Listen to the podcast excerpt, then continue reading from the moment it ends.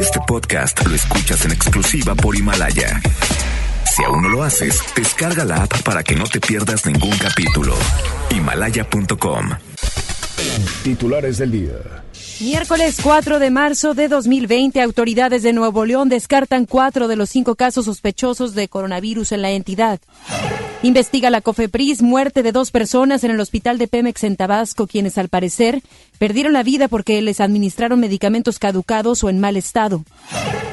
En información nacional, tras fuertes críticas y para no caer en provocaciones, por el paro nacional de mujeres el próximo lunes 9, el presidente Andrés Manuel López Obrador cambia la fecha de venta de cachitos para la rifa del avión presidencial para el día 10 de marzo.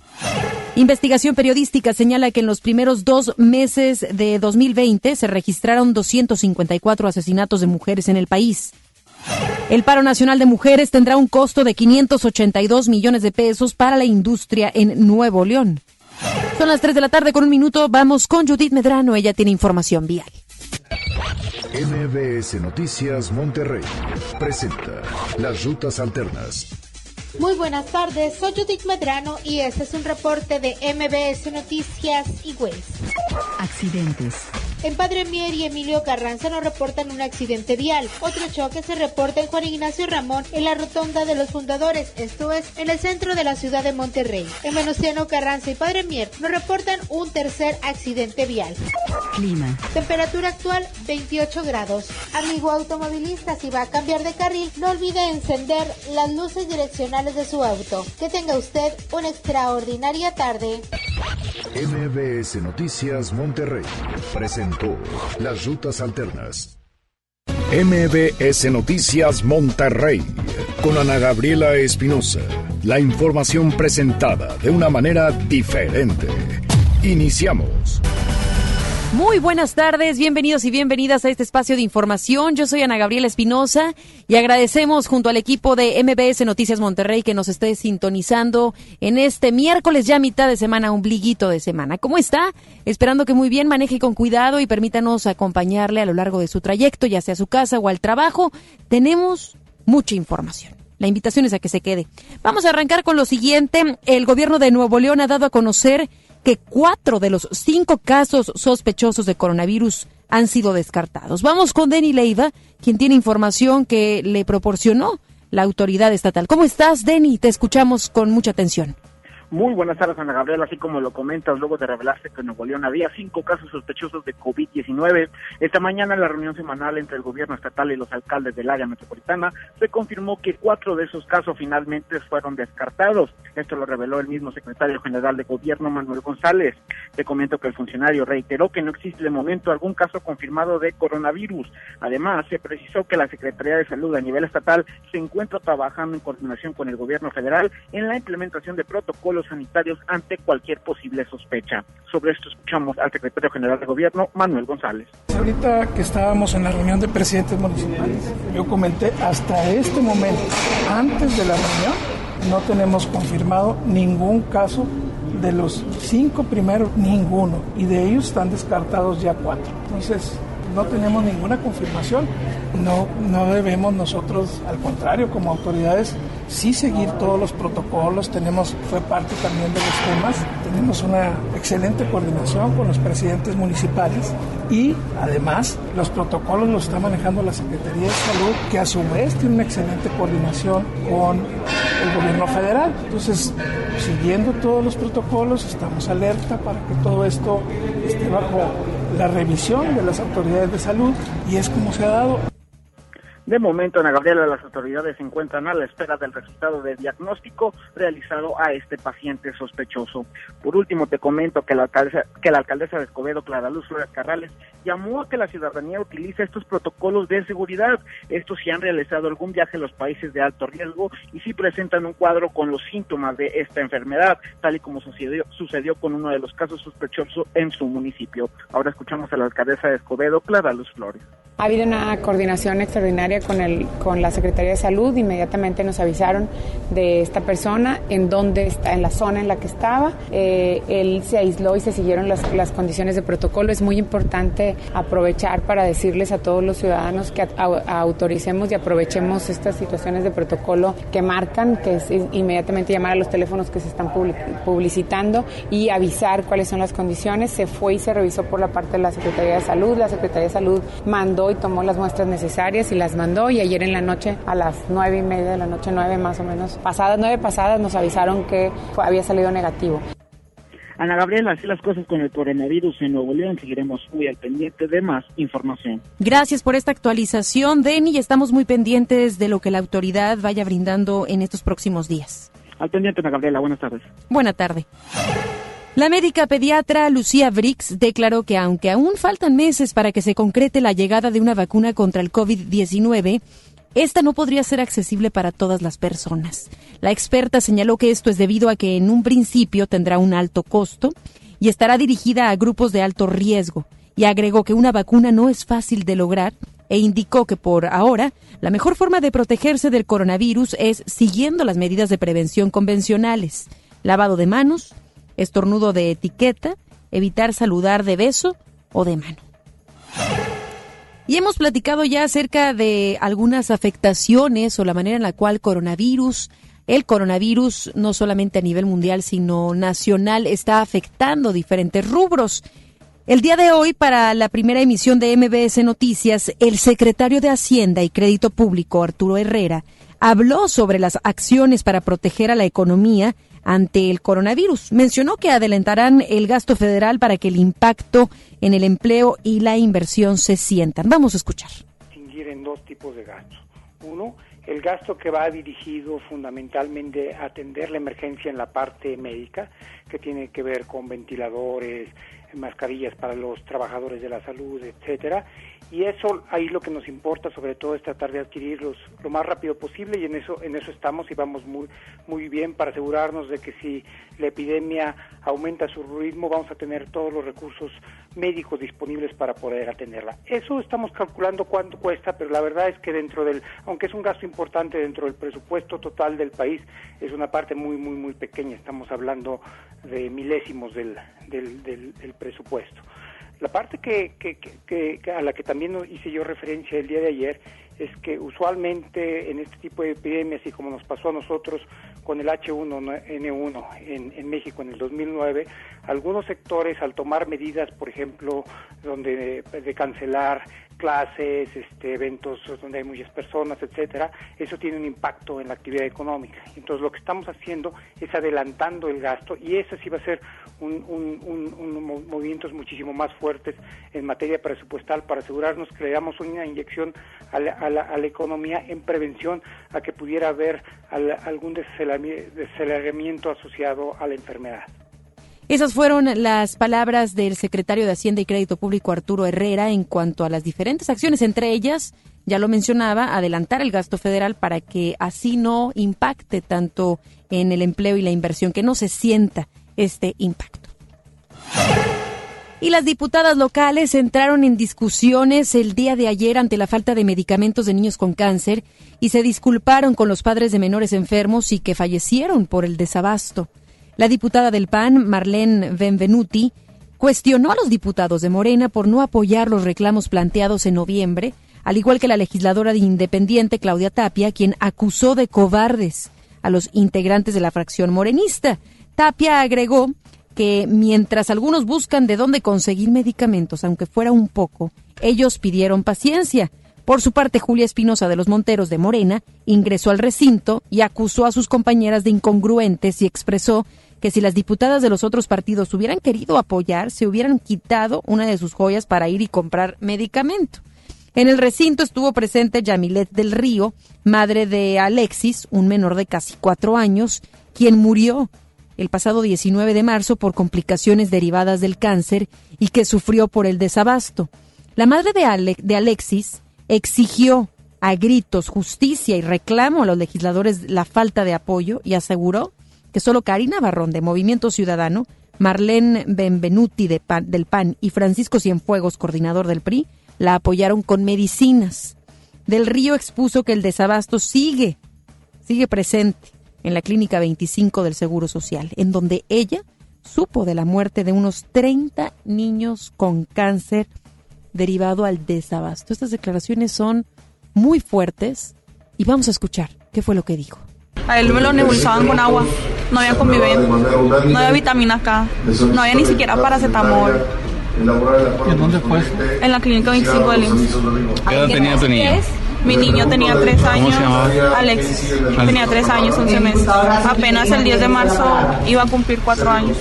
Y ahora que el escenario, como dice mi compañera, que ve aquí de otros diputados haciendo pues estas menciones, ¿usted cómo las ve? Pues que sean reales. Yo nada más les pido que sean reales. Que hagan algo. Que no queden ¿Por qué mencionamos al presidente? ¿Por qué? Porque él es la máxima autoridad. Él es el que tiene que voltearnos a ver y tiene que ver toda esta situación que está pasando. No puede ser posible que con mi hijo se fueron cuatro niños más. O sea, ¿cómo es posible? ¿Cómo es posible que no haya... A mi hijo lo tuvieron dos horas entubado dándole ambú porque no había ventilador. ¿Y cómo puede ser posible que digan que están preparados con muchos ventiladores cuando mi hijo me lo tuvieron ahí dos horas faltándole el oxígeno? Porque esa cosa no, no le daba el oxígeno que necesitaba. Imagínese lo, lo que relata la, la madre de Alexis, Yamilet del Río. El no quebrarse con estas declaraciones es inhumano. En, en verdad, da detalle de cómo fue el trato, la poca atención, la poca medicina, e inclusive hablando de, tema de infraestructura misma, de las mismas autoridades de salud. Es impresionante que, que estemos pasando por esto. Que sea la infancia la que tenga que pasar por esto, que la esperanza de muchas familias para que sus hijos y hijas, hijas puedan vencer el cáncer o cualquier enfermedad se vea afectada porque no hay medicamentos. ¿De qué estamos hablando? ¿Qué, está pasando México? ¿Por qué no estamos atendiendo los temas prioritarios? Necesidades básicas, como la es como la como como esta precisamente el tratamiento justo, el tratamiento debido que necesita un enfermo y más alguien con cáncer. Impresionante estas declaraciones que dio la, la mamá de Alexis, quien desafortunadamente a sus tres añitos, tan solo tres añitos, fallece y que dice la, la madre por complicaciones derivadas del cáncer y que sufrió por el desabasto. ¿Cuántas historias más se necesitan de estas para que la autoridad pueda comprometerse a brindar el abasto de medicamentos? Hemos mencionado en, pre- en, en otras ocasiones que sí, hay un tema administrativo que la autoridad federal está mejorando, pero mientras que eso sucede y desconocemos la estrategia como tal, quien la está llevando son los pequeños y pequeñas. Fuerte que diga esta madre que sabe ella de la muerte de al menos 30 niños con cáncer y la razón, el desabasto. En cuanto tengamos más información de estos casos, lo estaremos presentando aquí oportunamente y exigiendo a las autoridades que una vez salgan a dar la cara y que expresen cuál va a ser ahora su declaración, porque se la viven diciendo que no hay desabasto, que ya están abasteciéndose, que ya está todo bajo control, pero cuando uno escucha este tipo de casos, lamenta entonces que el sistema no sea congruente con lo que dice y con lo que hace. Le digo que por su parte, el diputado de Morena, Ramiro González, prometió conseguirle una entrevista a la madre de Alexis con el secretario de Salud de Gobierno Federal, Jorge Alcocer Varela. Pues yo diría, eh, ¿para qué? ¿No? Me imagino por querer apoyar a los otros niños solamente, con una mínima esperanza, una luz por ahí encendida de que pudiera generar algún tipo de, de acercamiento con él pensando en otras mamás y otros niños. Pero para su hijo, el tiempo ya pasó. Desafortunadamente ya, ya falleció este bebecito. Y luego de que se diera a conocer la muerte de dos personas y el estado grave de otras más, debido a un medicamento contaminado que se, le dio, se les dio en el hospital de Pemex en Villahermosa, Tabasco, La diputada federal del PRI, Soraya Pérez, exigió al gobierno que haya una investigación y se sancione el personal responsable de suministrar esos fármacos. La originaria de Tamaulipas exhortó a la Secretaría de Salud, a Pemex y a la Comisión Federal para la Protección contra Riesgos Sanitarios, la COFEPRIS, a sancionar a los responsables, reforzar protocolos de compra de medicamentos y a no escatimar en materia de salud y la vida de los mexicanos. Soraya Pérez advirtió que hay una emergencia sanitaria en el país y que debe haber mayor rendición de cuentas en el gobierno. En la primera, en la primera emisión de MBS Noticias con Luis Cárdenas se realizó una entrevista a Adolfo Palacios Jiménez, hijo de una paciente que perdió la vida en el hospital de Pemex. Vamos a escuchar.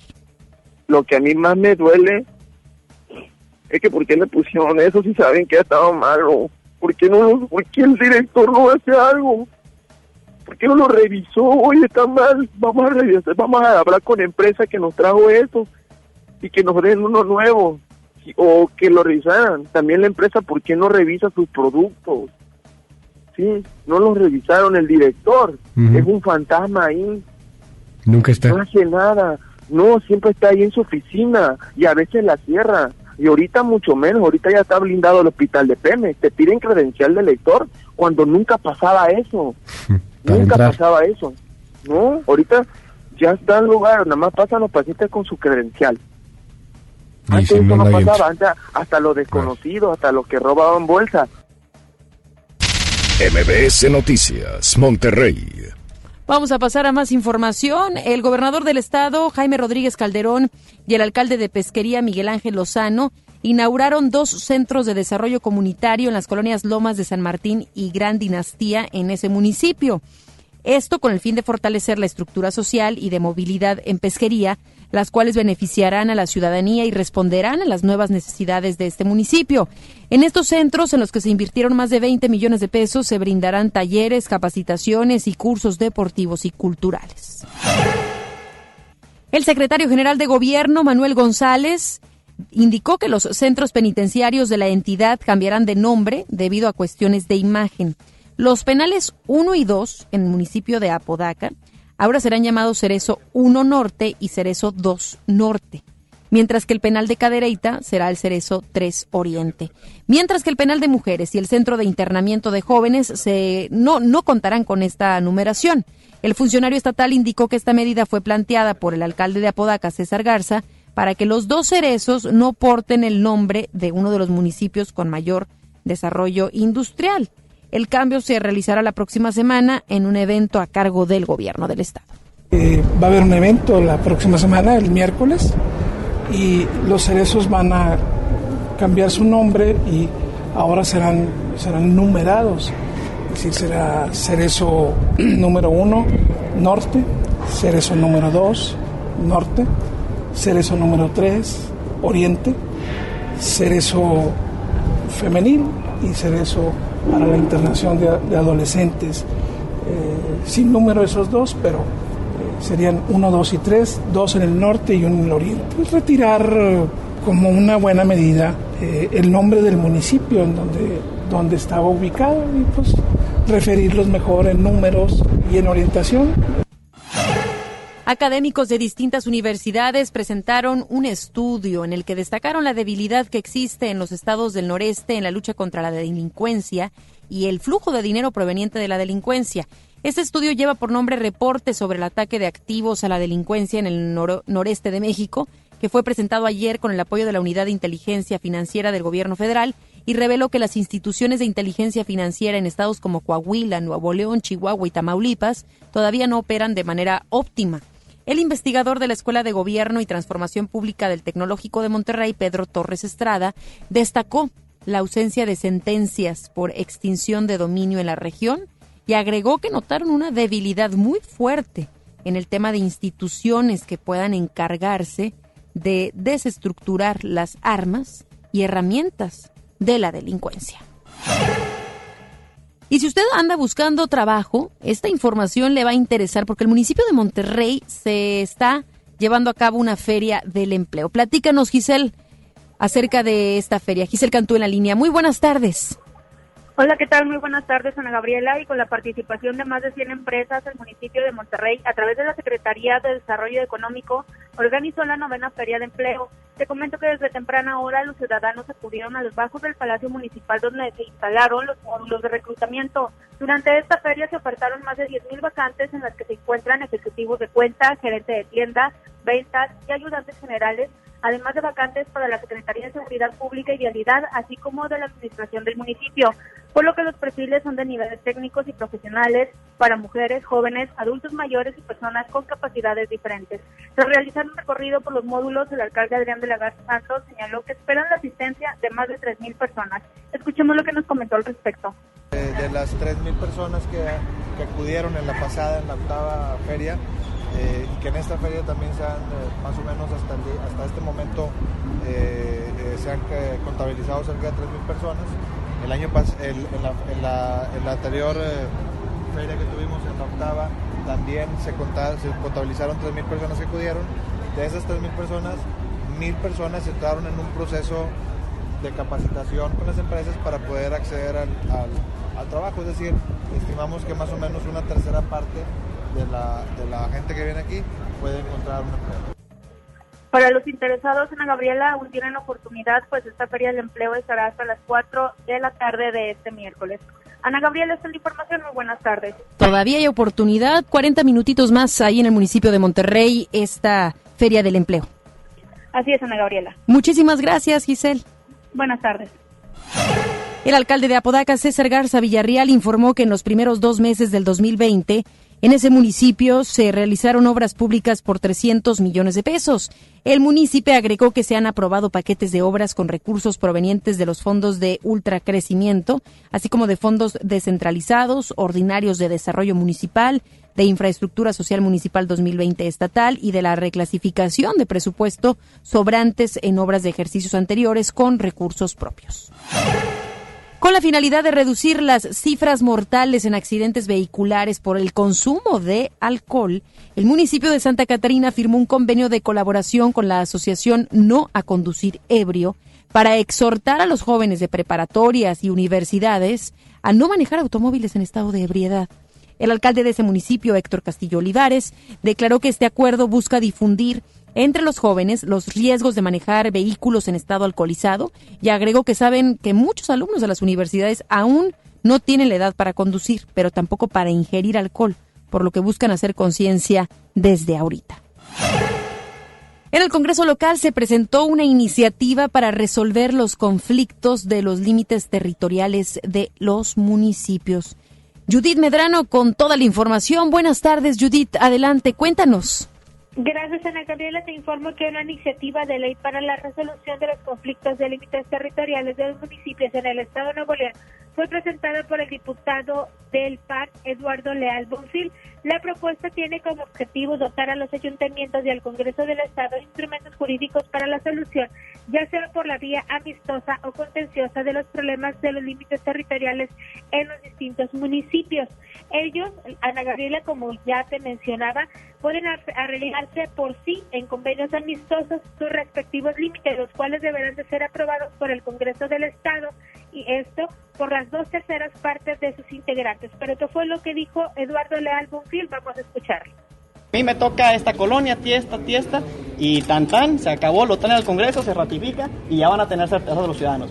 ¿Qué pasa? Si no se ponen de acuerdo, el Congreso puede entrar como conciliador para citar a los dos ayuntamientos, al alcalde, a los síndicos, que se genere un acuerdo y así darle certeza jurídica a los, a los ciudadanos. La tercera vía es que si hay un grupo de ciudadanos o un solo ciudadano que no se ponga de acuerdo, eh, o, no que no se ponga de acuerdo, sino que vayan al municipio y no los atiendan, pueden venir también al Congreso del Estado para que el Congreso cite de manera oficial a los dos ayuntamientos y así poder resolver las controversias que tengan entre, los, entre las colonias o comunidades. Ana Gabriela, y es que se estima que tan solo en el área metropolitana de Monterrey existan 100 colonias con esa problemática. Y también te informo que con 34 votos a favor en el Congreso del Estado avaló la delimitación de los municipios de Guadalupe y Apodaca, presentada hace algunas semanas y con la que terminaría la incertidumbre de los ciudadanos por no saber a qué municipio pertenecen. ¿Qué fue lo que dijo Ramiro González Gutiérrez en el Pleno? Vamos a escucharlo.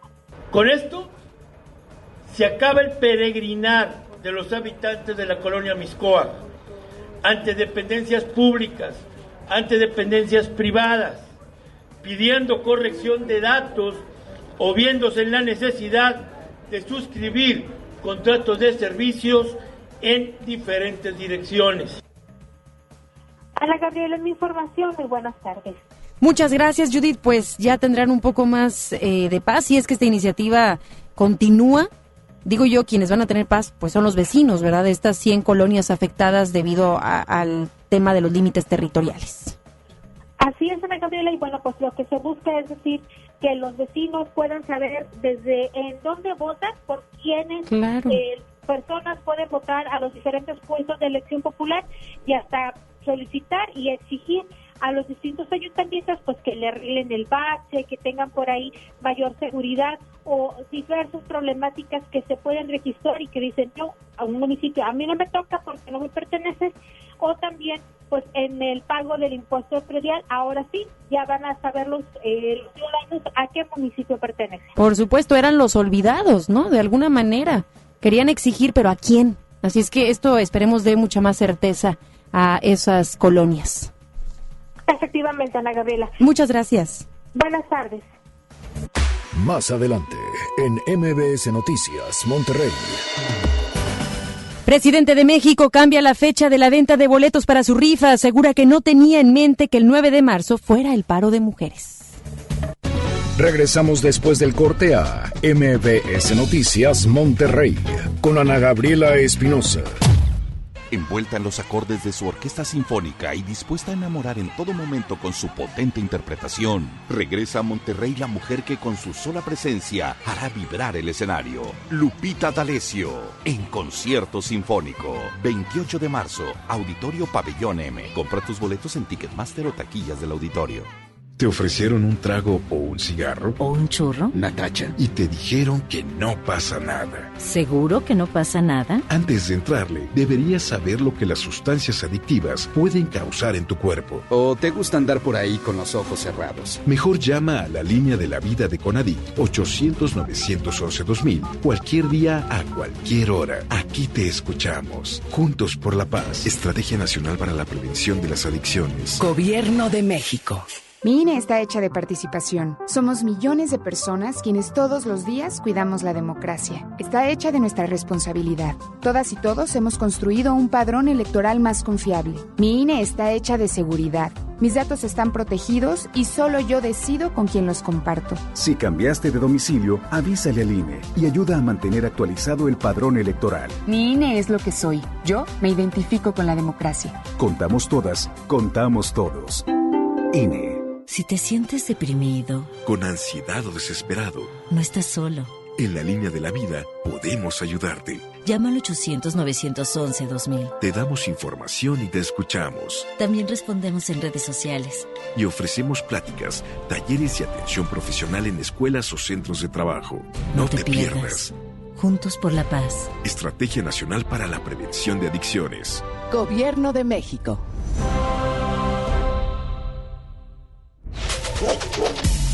Somos la única estación de radio pet friendly en el norte del país. Te esperamos este domingo 8 de marzo de 9 de la mañana a 1 de la tarde en San Pedro de Pinta con tu mascota. Asiste con familia y participen en las diferentes dinámicas para ganar accesorios y alimentos para el consentido del hogar. Tu mascota.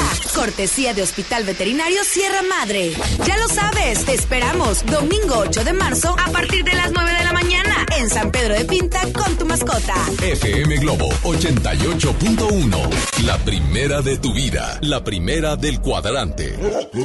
La Cámara de Diputados del Congreso de la Unión convoca a proponer candidatas para recibir la medalla Sor Juana Inés de la Cruz. Ciudadanas mexicanas que hayan destacado en la lucha social, cultural, científica y económica en favor de los derechos de las mujeres y de la igualdad de género. Las propuestas deberán presentarse por escrito hasta el 16 de marzo del 2020. Más información en el 5628-1300, extensiones 5033 y 1822. La medalla será entregada en sesión solemne el 31 de marzo de 2020. Cámara de Diputados. Legislatura de la Paridad de Género. La Ciudad de México vuelve a estar de fiesta. La Fórmula 1 está de regreso del 30 de octubre al 1 de noviembre en el Autódromo Hermanos Rodríguez. Boletos en Ticketmaster. Venta anticipada al norte con 6 y 12 meses sin intereses del 9 al 11 de marzo. Regresamos con más información. MBS Noticias Monterrey con Ana Gabriela Espinosa. Información nacional. Después de ser duramente criticado, en unos momentos más vamos a ir con esa información acerca del presidente de México, algunas declaraciones, pero antes le platico que después de que Andrés Manuel López Obrador diera a conocer el inicio de la venta de cachitos para la rifa del avión presidencial el próximo 9 de marzo, misma fecha en que se realizará el paro nacional Un Día Sin Mujeres, diputadas recriminaron que el mandatario haya decidido iniciar la venta de ese día, por lo que pidieron respeto al derecho de manifestación de quienes participarán en la convocatoria. A través de una conferencia de prensa, las legisladoras de Acción Nacional acusaron al presidente de estar contra las mujeres y mostraron un cartel en el que repudiaron la venta de boletos. Ahora sí, lo que le decía, después de ser duramente criticado, el presidente de México decidió cambiar la fecha de inicio de la venta de boletos para su famosa rifa. Argumentó que no tenía en mente que el 9 era el paro de mujeres. Yo digo, ¿no saben qué día vive? ¿Qué mes es? No saben en qué país vive, mucho menos, me imagino, dimensiona o se sensibiliza de la problemática que estamos viviendo. Vamos con Rocío Méndez, porque ella tiene las declaraciones de Andrés Manuel López Obrador. Buenas tardes, Rocío, adelante. Así es, Ana Gabriela, gracias. Buenas tardes. Cuestionado sobre las críticas porque arrancaría la venta de billetes para la lotería en torno al avión presidencial el mismo día del paro nacional de mujeres, el presidente Andrés Manuel López Obrador anunció que será hasta el martes 10 de marzo cuando inicie la oferta de los 6 millones de boletos de la Lotería Nacional para su sorteo especial 235 a celebrarse el 15 de septiembre de este 2020. Fíjense cómo nos confunden.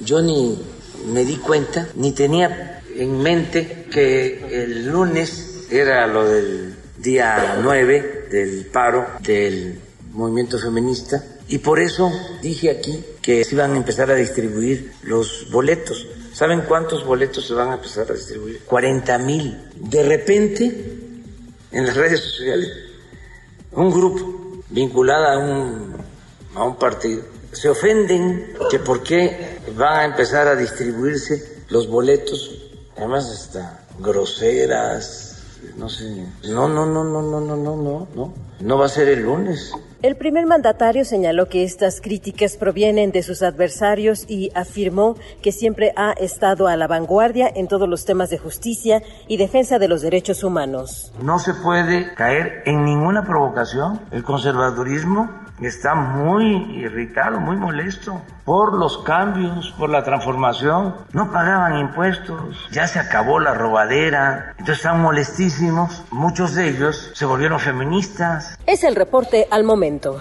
Ay, ay, ay. Aquí en cabina de verdad no, no damos... Eh, no, no, no damos crédito de esto. En realidad, eh, señor presidente, ¿cómo no sabía usted o su equipo que el 9 de marzo iba a ocurrir o va a ocurrir el paro. Es increíble. Me parece poco sensible, me parece increíble. En realidad, que no tuviera en su agenda eso. Deje usted, no estamos hablando de agenda o tener un calendario ahí en su oficina o en su celular. Le, puedo yo asegurar, le pregunto a usted, ¿sabe del 9? Sí. Ya hace que dos semanas y media, casi tres, que se, se empezó el movimiento a conocer, se empezó a viralizar de verdad, inclusive cuantos comunicados por parte de la iniciativa privada, instituciones públicas, políticos, como para que diga que, ay, no lo tenía, no, no lo tenía en mente. ¿Por qué entonces mejor no decir la verdad? Decir, ¿saben qué? Pues vaya, se me fue la onda o no sé. ¿Por qué tener que decir que no lo tenía en la mente? Yo puedo asegurarle que sí lo tenía en la mente. Tanto así que inclusive su misma esposa tuvo que corregir su discurso acerca del 9 de marzo. No puede ser.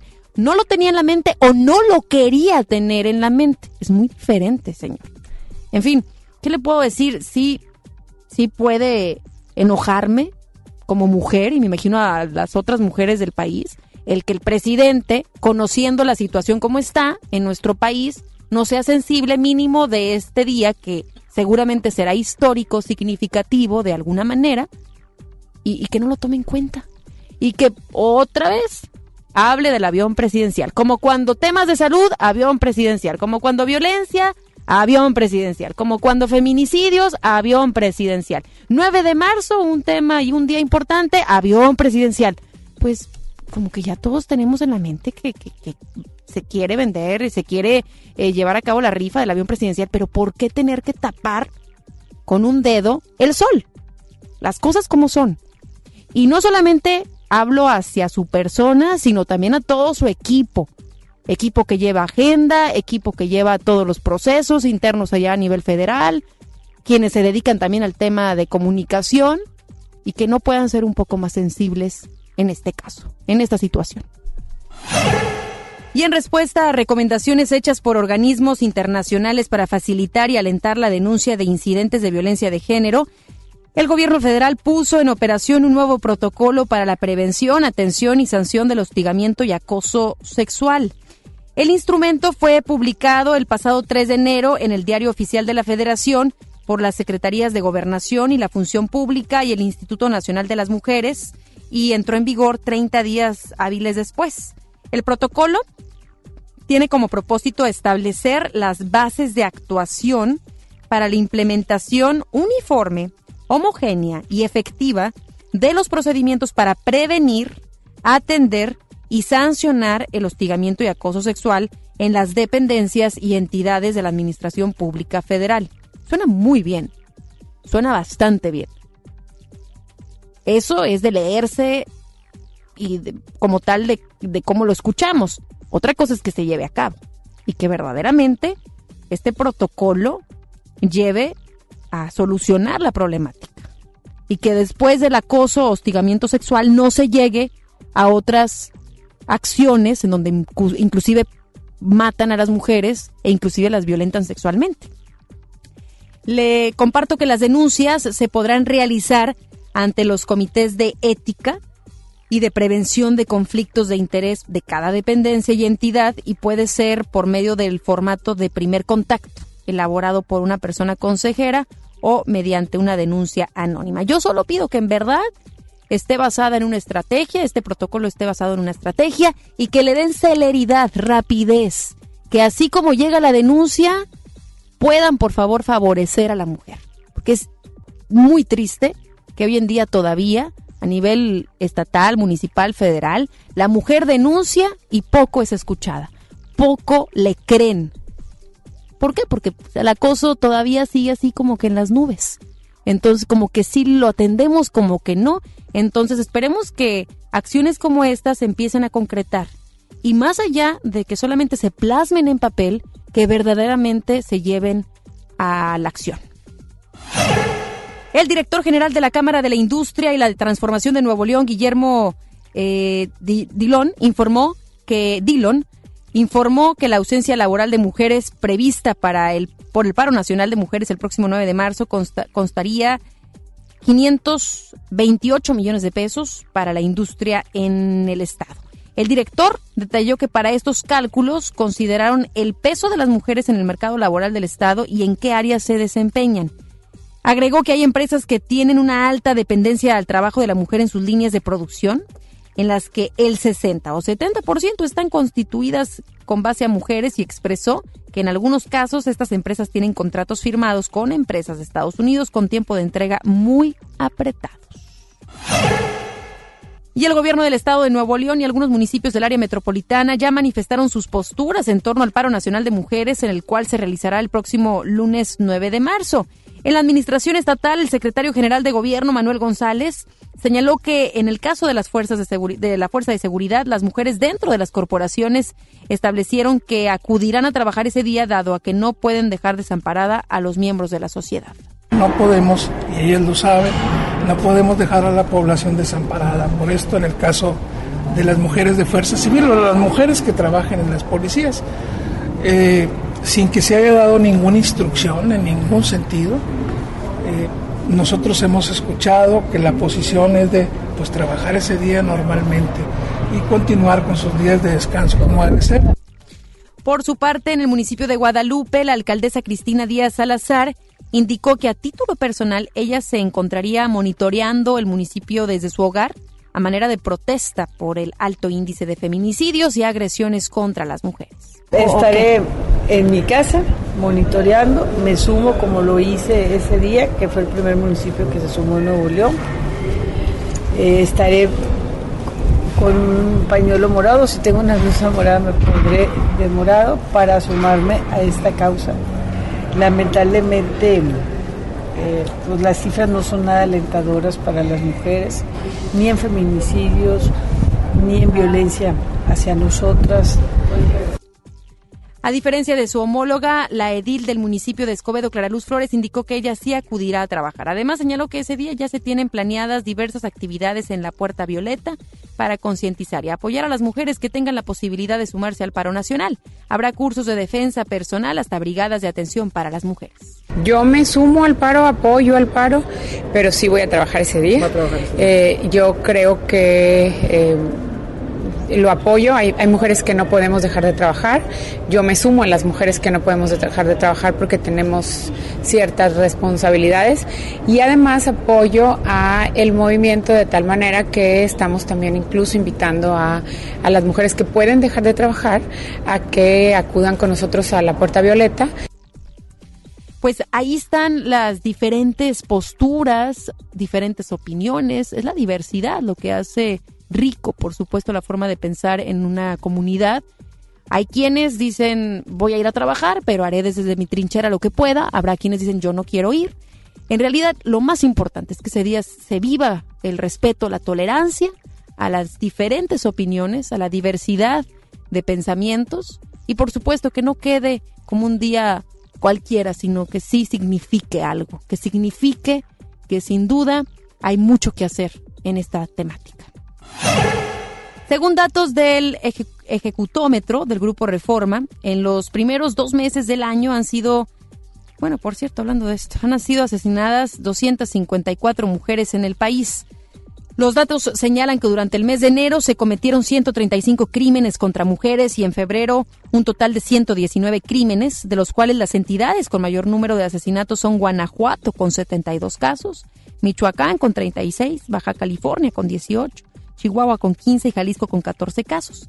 El ejecutómetro registra las víctimas ultimadas con armas de alto calibre en enfrentamientos o ataques directos o cuyos cuerpos fueron encontrados con mensajes de grupos delictivos y huellas de tortura, por lo que el conteo no considera los asesinatos de mujeres con indicios de violencia de género. Habría que distinguir entre un caso y otro, entre un delito y otro, una muerte y otra, Sabemos el feminicidio, y lo que los expertos indican, está sumamente relacionado al género. Es decir, eres mujer, te mato por ser mujer. O eres mujer, tengo el poder sobre ti, entonces yo puedo violentarte sexualmente. Es importante reconocer esto porque la problemática es mayor en relación a la cantidad de mujeres que mueren, no mueren, las matan debido a que son mujeres. Y fíjese rápidamente algo que se ha viralizado a través de redes sociales en Facebook es una como un ejercicio que invitan a las mujeres a poner en, Google su nombre, su nombre y después una palabra como Ayada. Es decir, Ana Gaby Ayada, eh, Lucía Ayada, Mariam Ayada, y nos encontramos con notas relacionadas a una mujer con ese nombre que fue violentada sexualmente o que fue hallada sin vida en algún momento. ¿Qué es lo que están tratando de viralizar o cuál es el objetivo propósito de esto que se ha viralizado, el saber que en realidad son numerosas las la cantidad, numerosa la cantidad de muertes de mujeres. Así de fácil, cualquier nombre que usted ponga en Google de una mujer se encontrará con una nota relacionada a ese nombre. Imagínese nada más a lo que hemos llegado en nuestro país. El Senado de la República creó una comisión especial que dará seguimiento a los casos de feminicidio de niñas y adolescentes.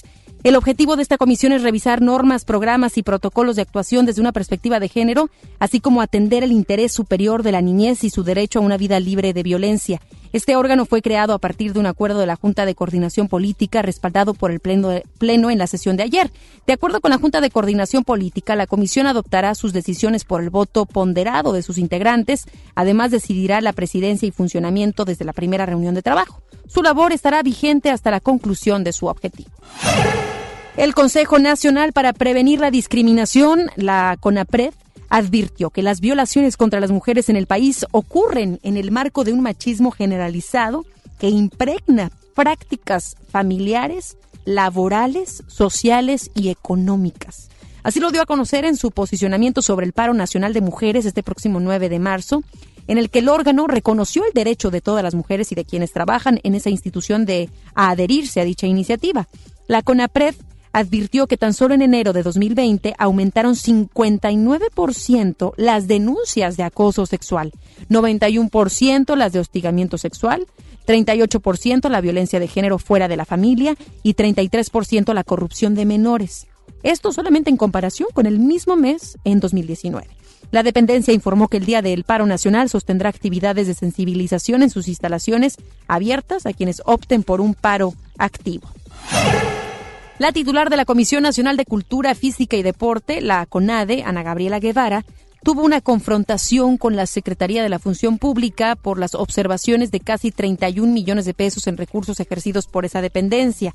Fue ayer durante su visita al Palacio Nacional que Guevara acusó a la dependencia encabezada por Irma Heréndira de haberse precipitado al hacer señalamientos sobre irregularidades cuando el proceso de solventación de las auditorías no ha concluido.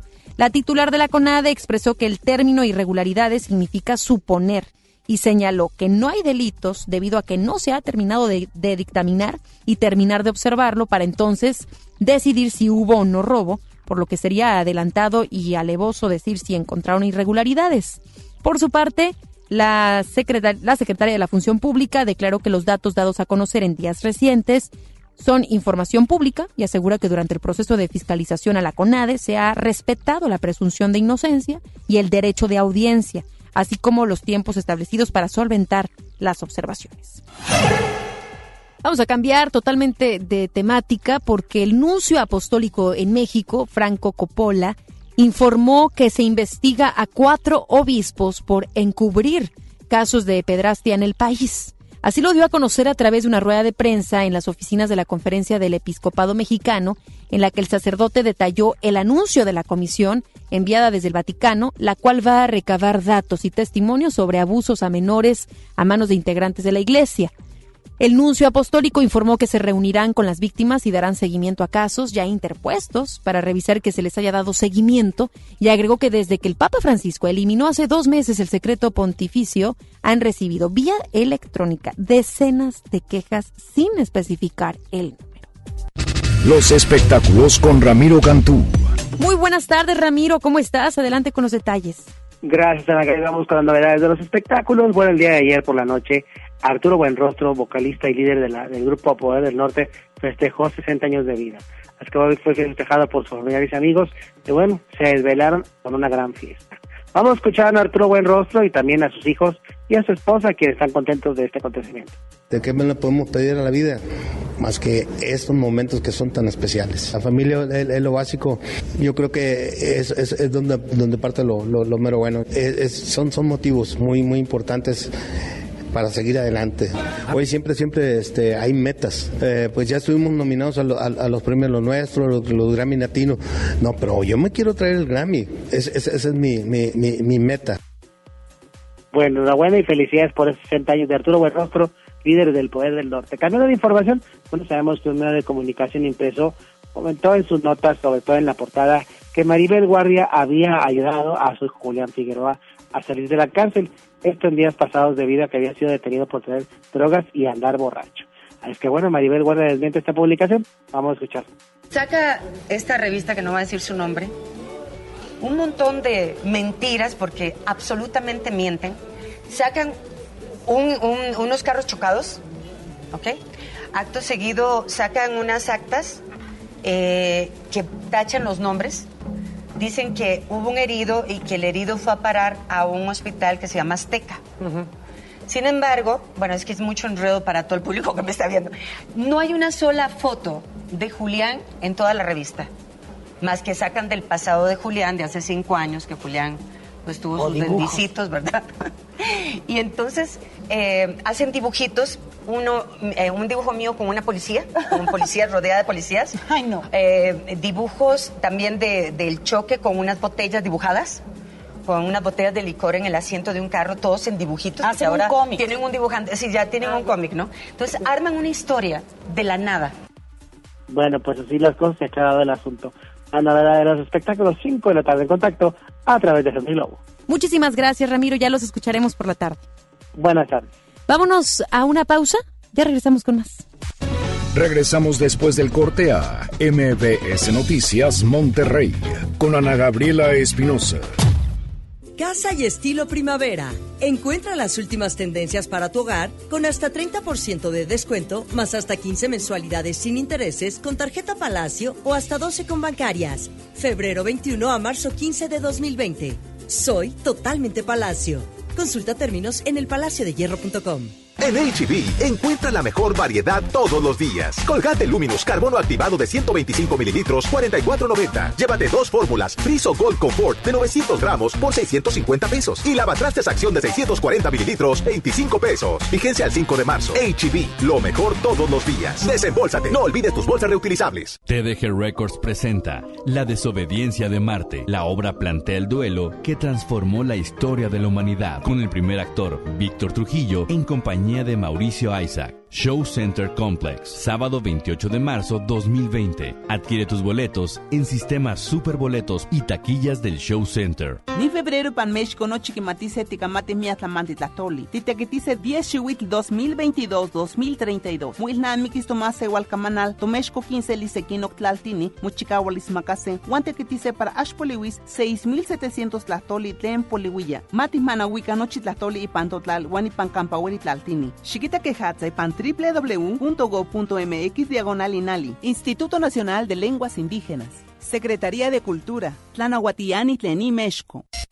En FM Globo nos encanta consentir y ahora tenemos para esa persona especial la Happy Box de Pastelería Leti. Inscribe a esa persona especial en nuestras redes sociales para participar y el Street Team será el encargado de sorprenderlo con una Happy Box que contiene unas riquísimas empanadas, un delicioso Leti cachito y unas sabrosas hojarascas de Pastelería Leti hasta su trabajo u hogar. ¿Qué importa cuál es el motivo? Tú sorprende a esa persona especial con una Happy Box de FM Globo y Pastelería Leti date un gusto.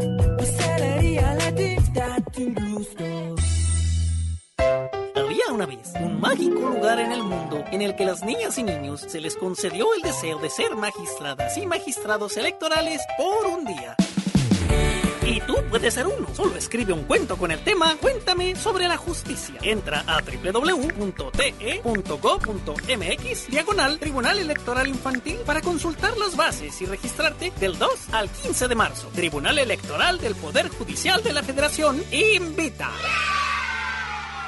Ven a los días de cuaresma de Soriana Hiper y Super. Filete de basa blanco a solo 68.80 el kilo. Y la mojarra grande congelada a solo 56.80 el kilo. En Soriana Hiper y Super llevo mucho más a mi gusto. Hasta marzo 4. Aplican restricciones. Más productos en soriana.com. ¿Buscas tener un título profesional? El Centro de Capacitación MBS te ofrece el diplomado de titulación por experiencia, el cual te permitirá titularte como licenciado en administración con solo presentar el examen Ceneval. Para más información, comunícate al 11000733 o ingresa a centrombs.com. Usted escucha MBS Noticias Monterrey con Ana Gabriela Espinosa.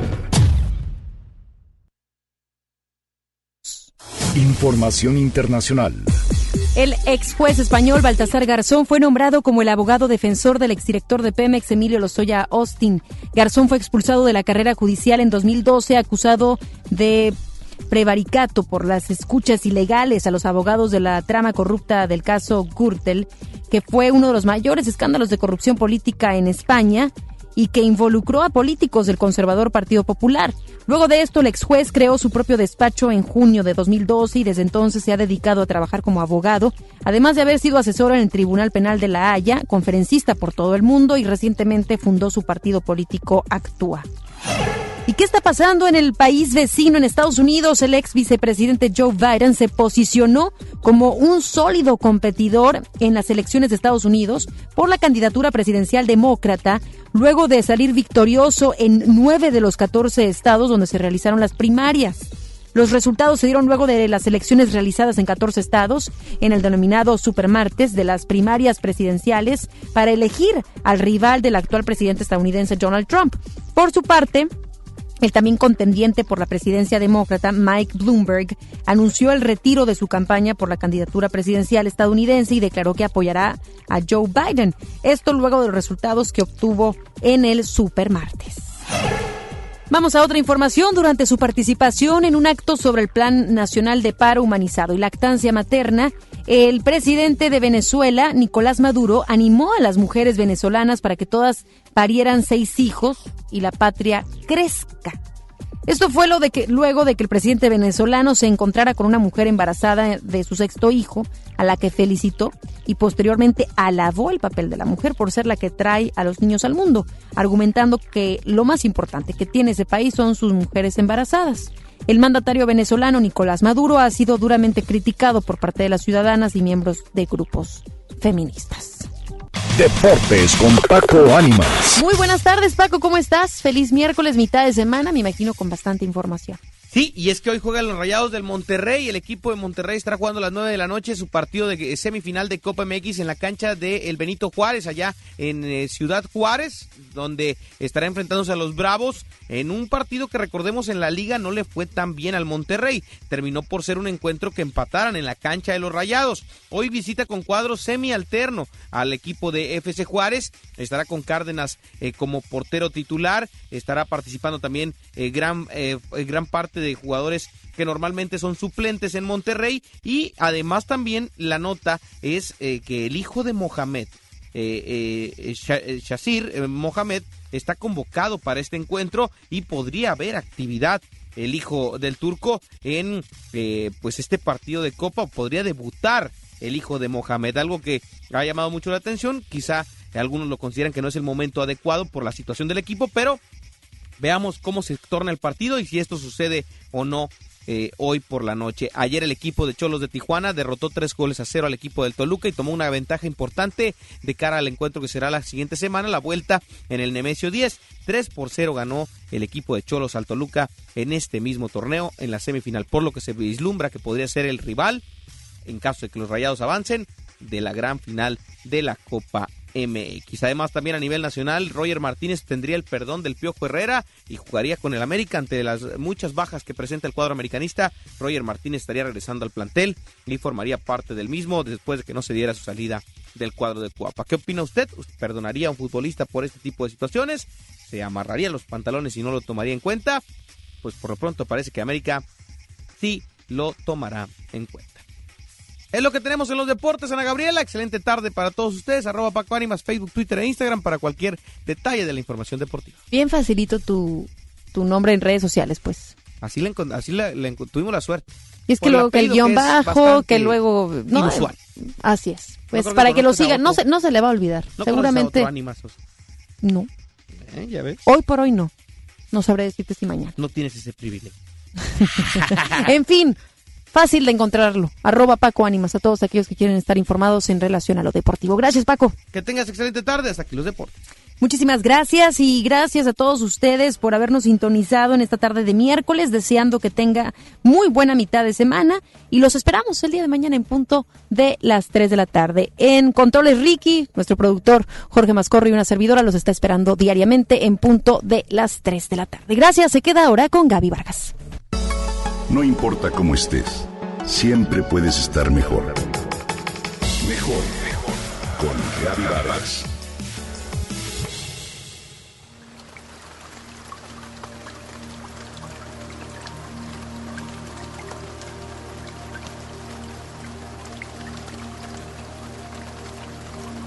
La escena era muy conmovedora. Era época de lluvias en un rancho en el Estado de México, cuando vimos a una pava que empollaba su huevo. Durante los tres días que estuvimos, la pava permaneció estoica, aunque no paró de llover. Así lleva un mes a pesar del agua, el hambre y el frío. La pava no se ha movido, contaba el cuidador del lugar. En otras ocasiones los tejones se comieron sus huevos, por lo que esta vez la pava decidió empollar en la maceta que está en lo alto de la escalera. Me impresionó su fortaleza. Si bien se trata de una ave, lo cierto es que las hembras de cualquier especie tienen una característica común. Una conducta estoica y feroz cuando perciben que algo amenaza a sus crías. Leonesas, tigresas, hienas, elefantas, yeguas y demás se vuelven agresivas y peligra su descendencia. La actitud defensiva es parte de su naturaleza. Las mujeres, por razones culturales, políticas, religiosas, históricas y sociales, hemos tenido que reprimir el poder femenino. Durante la Edad Media en la cultura celta a las mujeres sabias se les nombraba brujas o witches. El estereotipo que las presenta como feas o satánicas es una caricaturización del cristianismo con la intención de degradar o suprimir el poder femenino. Nuestra fortaleza, espiritualidad y conexión con los elementos naturales y los seres vivos se consideraba un enemigo. En la sociedad, si no vestías o te comportabas de determinada manera, eras defenestrada y considerada una puta. Incluso, si no comulgabas con las ideas de la iglesia, se decía que comulgabas con las ideas de Satán. Así, bajo esa premisa, miles de mujeres fueron quemadas en la hoguera. Fue una especie de holocausto femenino. El miedo paraliza. El miedo impide reaccionar a la agresión. El miedo entierra la autoestima. Y sin duda, el mejor anestésico para el sufrimiento se llama amnesia. Esa es quizá una de las razones por las que las mujeres por siglos hemos reprimido nuestro poder innato. Fue en los años 60 con la aparición de la pastilla anticonceptiva que la mujer comenzó a sentir libertad sobre su sexualidad. Sin embargo, el temor prevaleció. Temor a alzar la voz, temor a protestar, temor a luchar por los derechos propios y por los del planeta, temor a pedir un aumento de sueldo, un puesto de mando más que merecido. No vaya a ser que nos tachen de bruja, complicada, histérica y demás. Como resultado compramos aquello de calladita te ves más bonita.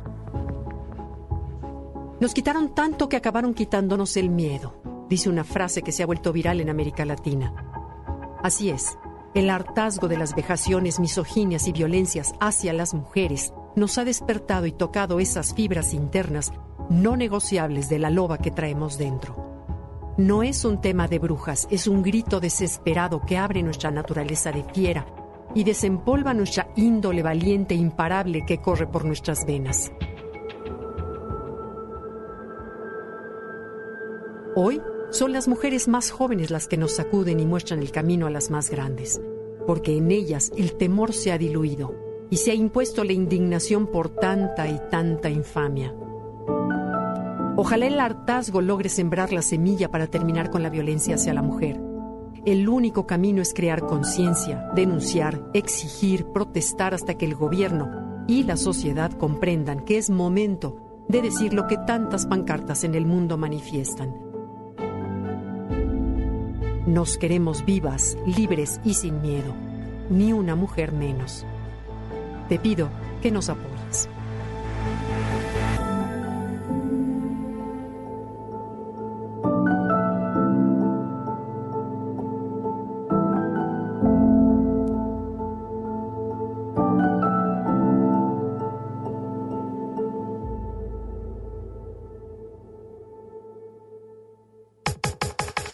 Comenta y comparte a través de Twitter. Gaby-Vargas. No importa cómo estés, siempre puedes estar mejor. Mejor, mejor. Con Gaby Vargas. Esto fue MBS Noticias Monterrey con Ana Gabriela Espinosa. Lo esperamos en la próxima emisión o antes si la noticia lo requiere. Este podcast lo escuchas en exclusiva por Himalaya. Si aún no lo haces, descarga la app para que no te pierdas ningún capítulo. Himalaya.com